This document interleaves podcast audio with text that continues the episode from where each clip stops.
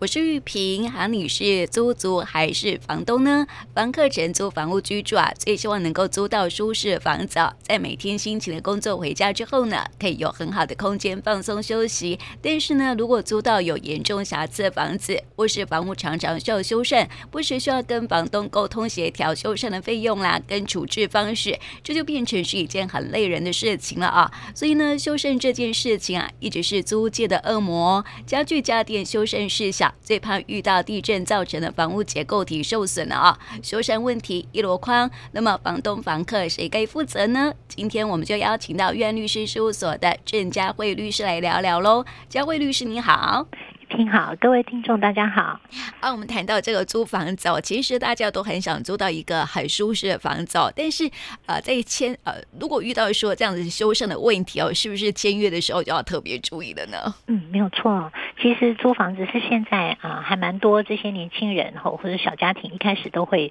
遇到的一个状况。所以其实。呃，这个房屋的这个呃租约，可能大家要看清楚，就是说到底这个房子它的修缮是谁的责任？哈，那当然呃，这个在法律上面它是会有规定，就是说，嗯，我们通常在租赁的时候，如果没有特别约定的状况之下，好，那么这个房屋的这个呃租赁物，就出租这个房屋，它的必要的修缮的话，应该是由出租人，就是由房东来负责。好，但是有的时候他们会有特别约定啊，比如说我们会看到呃，可能有一些他也许每个住家。有特殊的呃这个需求的时候，他们可能会有特别约定啊，就是说我特别约定啊，房子什么状况之下，那是由房客自己来修缮。嗯嗯，对，所以如果说呃是结构上的问题的话，怎么办呢？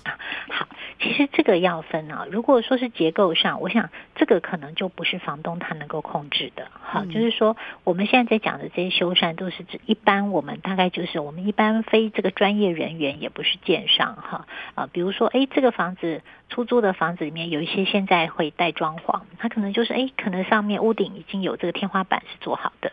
那或者是说啊，它有一些这个系统家具，好，那是附在这个。呃，这个原本就租的房子里面，所以如果这些呢不是结构上的问题，我们讲就是说，当时房东出租给你的房子就已经有这些装潢在，好，那呃像这个天花板，比如说它今天可能已经变形了，好，那它可能或者是说它的这个我们呃屋顶有钉这个轻钢架，那它已经松脱了，那这个时候呢，呃是。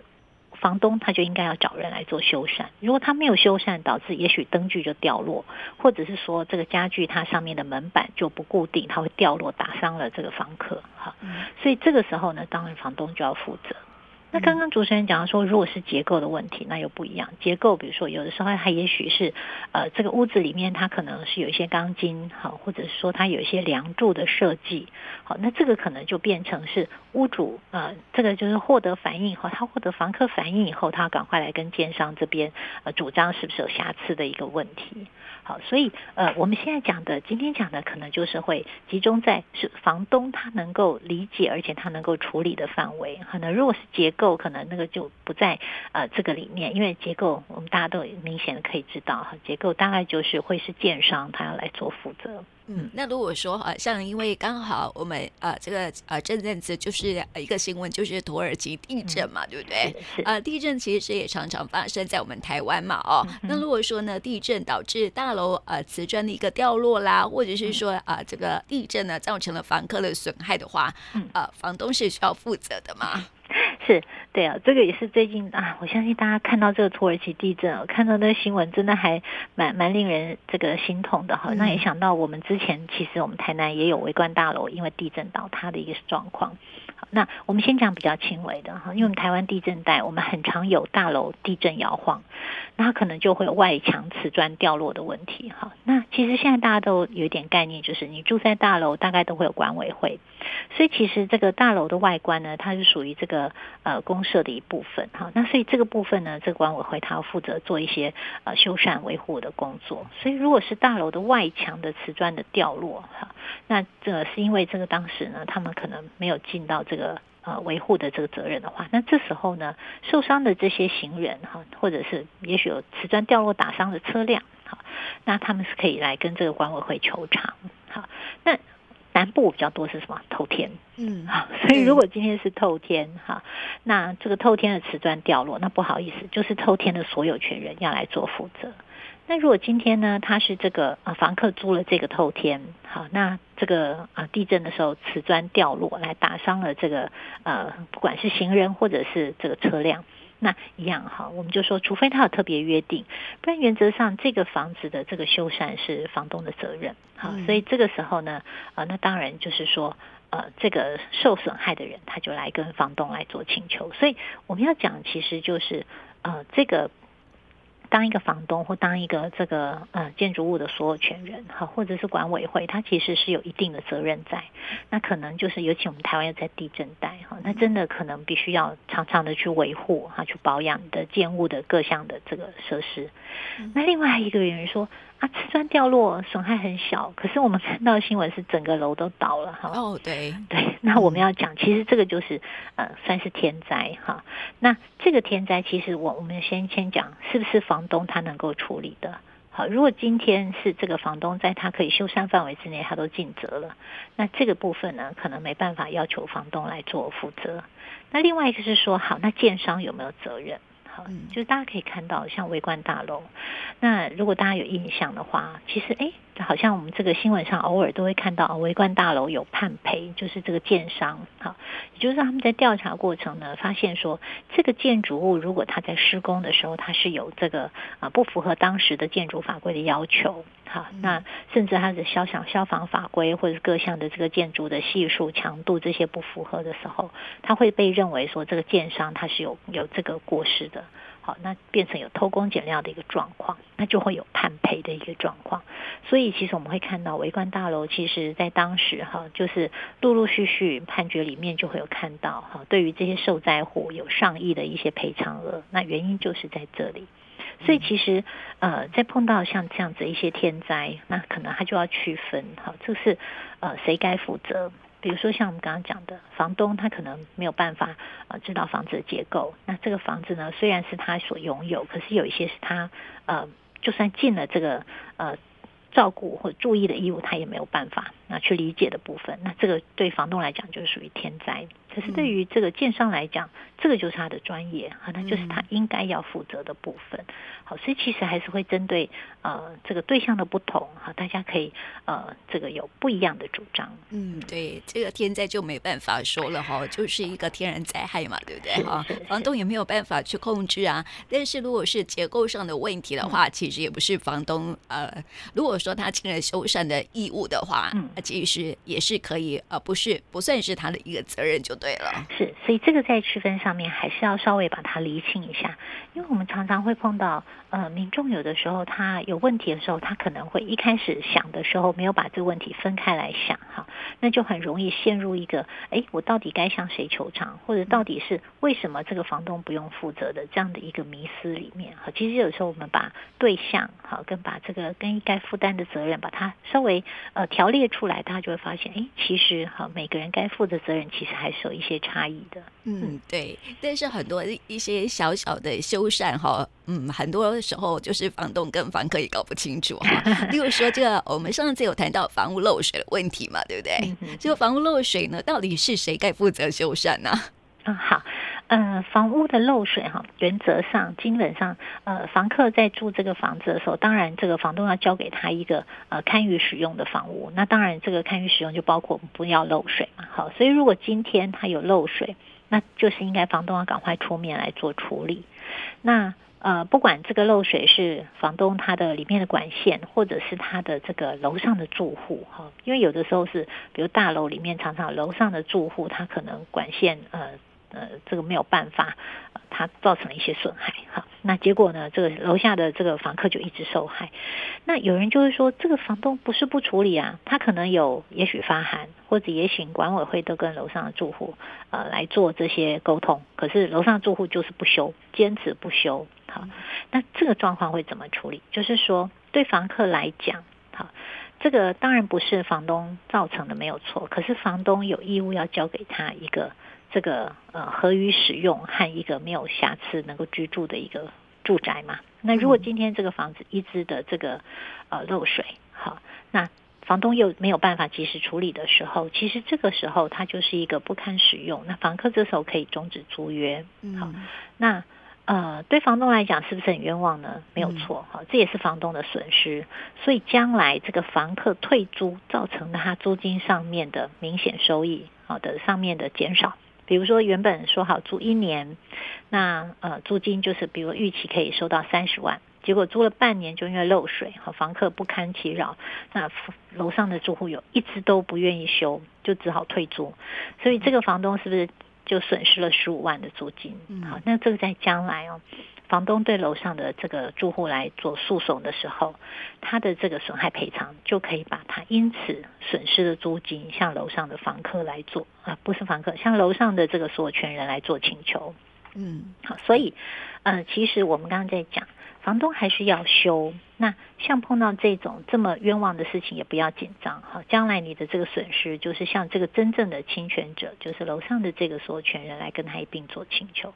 所以其实我们也顺便提醒啊，就是说在有这种大楼的这种漏水的这个纠纷的时候，有的时候真的不要想说我拖着就没事嗯。有时候拖着反而会让你的损害，或者说你该要赔偿的金额，好变成这个 double。嗯，因为如果他这个楼上的这个呃做群人当时就修了，也许就只有把楼下的渗水的天花板哈做一些呃这个重新装潢的一可能呃两三万就把它就补起来就就恢复原状，问题就解决。那因为你一直不修，楼下房客因此搬走了，那你就变成多花变成十五万的赔偿。这绝对是得不偿失的。嗯，没错。所以这个漏水问题，我们上次谈过哈，就是要及时处理哈，才不会这个像雪球一样越滚越大哈。是是是。对。所以啊，如果说哈，租户遇到这样的一个问题的时候啊，还是要啊赶快来处理哈，就是房东也要来处理这样子哦，这是负责修缮的部分啊。那么我想问，就是说哈，如果说呢，房客因为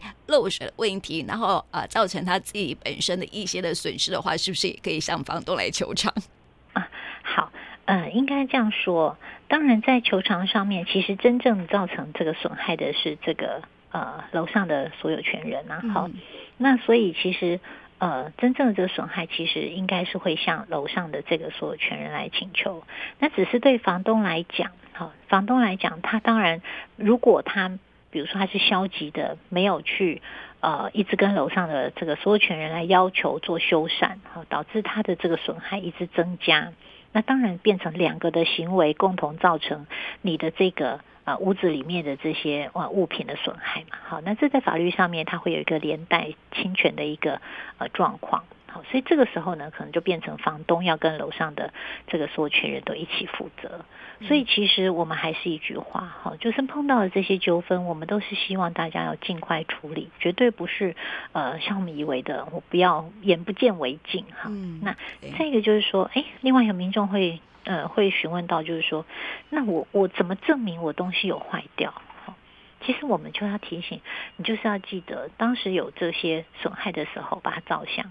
就是说，呃，如果是漏水，那可能比如说你哪一些部分天花板滴下来的水渍，哈，影响到，也许你下面正好有一个按摩椅，哈，嗯，或者你下面正好有一个什么笔电，啊，那可能照相或者找证人，好，那呃，这个在呃。房东不修缮房屋，比如说像我们刚刚讲的天花板不修缮，导致灯具掉落，哈，那其实不修缮，它在不修缮之前，是不是其实你就会看到它会有一些，也许是天花板的一些塌陷，哈，或者说灯具的摇晃，这些其实我们都会建议在当时你就要做一些拍照举证，嗯，那甚至必要的时候呢，我们都会建议说，呃，如果房东一再的都没有来做回应，也不来修缮，其实大家也可以啊。呃考虑就是说，是不是要寄一个存证信函？嗯，好，因为呃，他的这个不修缮导致你需要退租的时候，那呃，将来万一大家有纠纷，就必须要对于他的这个房屋的这个不修缮做举证责任。嗯，所以我们其实都会建议，就是说，呃，证据、拍照、证人，好，甚至录影，好，那这些啊，都是大家可以考虑的方向。所以，呃，其实房东在出租房子的时候，可能就是还是要呃注意，就是说，呃，修缮责任在没有特别约定的时候，是房东要负责修缮。好，所以，呃，原则上我们还是希望大家就是要呃。尽量的在双方各自能够负担的范围之内，哈，就是尽力的去做到自己应尽的责任。嗯，没错。而且哦，很多房客会认为说，哎，房子就是你的啊，为什么有些东西哈，卫生家具是你付的设备，然后为什么坏掉了还要我负责哈？所以这个房东哈，应该要负责的呃设施包括了硬体设施，那么家具是不是也要负责？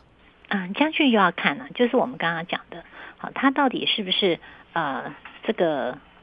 呃，房东所付的，还是说他其实是这个房客自己带进来啊？当然，房客自己带进来，我相信不会有这个状况。那如果是房东所付的，好，那我们认为啦，原则上哈，比如说比较大型的嘛，也许是有一些他会是呃。我们有看过附的是热水器，或附的是冷气，哈、嗯，这种确实，因为它比较容易定着在这个建筑物上，哈，它比较很难说，我今天搬个家连冷气一起搬走，哈、嗯，连热水器一起搬走，哈、嗯，那所以这个东西呢，我会觉得，啊、呃，这个当然就是房东来做修缮，可是还有一些小小的东西，比如说灯泡，嗯，对，嗯，好，所以这个其实呃常常会有碰到这样的纠纷，哈，所以其实我们在这个呃。这个租赁契约里面哈，其实有一些我们会看到，他就会特别约定哈，他就会说，呃，这个如果他是呃依照习惯哈，那通常会是由承租人来做呃修缮的时候呢，那原则上就是由承租人来做修缮哈。那所以像这种比较小的消耗品呢，我们会认为说，比如说像灯灯泡。好，像这种比较小的，那你说因为灯泡不修缮，你就要来退租哈？可能比较在法律上面是呃没有办法这样主张哈。所以呃民众还是要看哦，你的这个修缮的这个东西，你不能够说哎我小小的，也许今天呃比如说附的家具，那沙发上面有一个小小的破痕。好，那你说啊，我就因此整个房子我要退租，这大概会被认为是权力滥用，或者说一个小灯泡哈，厕所灯泡灯不亮，好，你硬叫房东要来修，房东没有立即来修，你说我要这个终止租约，可能也会被认为是权力滥用。但是如果你说啊，是这个呃，像我们刚刚讲的哈，就是说天花板都塌陷。嗯，或者说这个冷气哈，在夏天啊屡教不来哈，那这个可能就可以作为一个大家啊仔细思考的一个问题。嗯，对，所以签约的时候哈，有一些约定事项还是要写清楚，对不对？是是，呃，我觉得我我们一般东方人的习惯就是会客气，嗯，对。但是我们还是要说哈，这个租房子不是一个月，它通常一租就是一年两年，所以有些东西可能真的呃，在租赁的时候哈，在签约的时候该争取，或者大家应该要把它啊条文式、书面式的讲清楚的东西，可能真的还是要把它啊条列出来，对双方的权益才都有保障。嗯，没错。好，今天就带大家一起来了解哈，在租的时候啊遇到的问题哈，啊，希望能够对我们这个啊房东或者是房客都有一些帮助啊。那么今天呢，就谢谢佳慧律师，谢谢你，谢谢。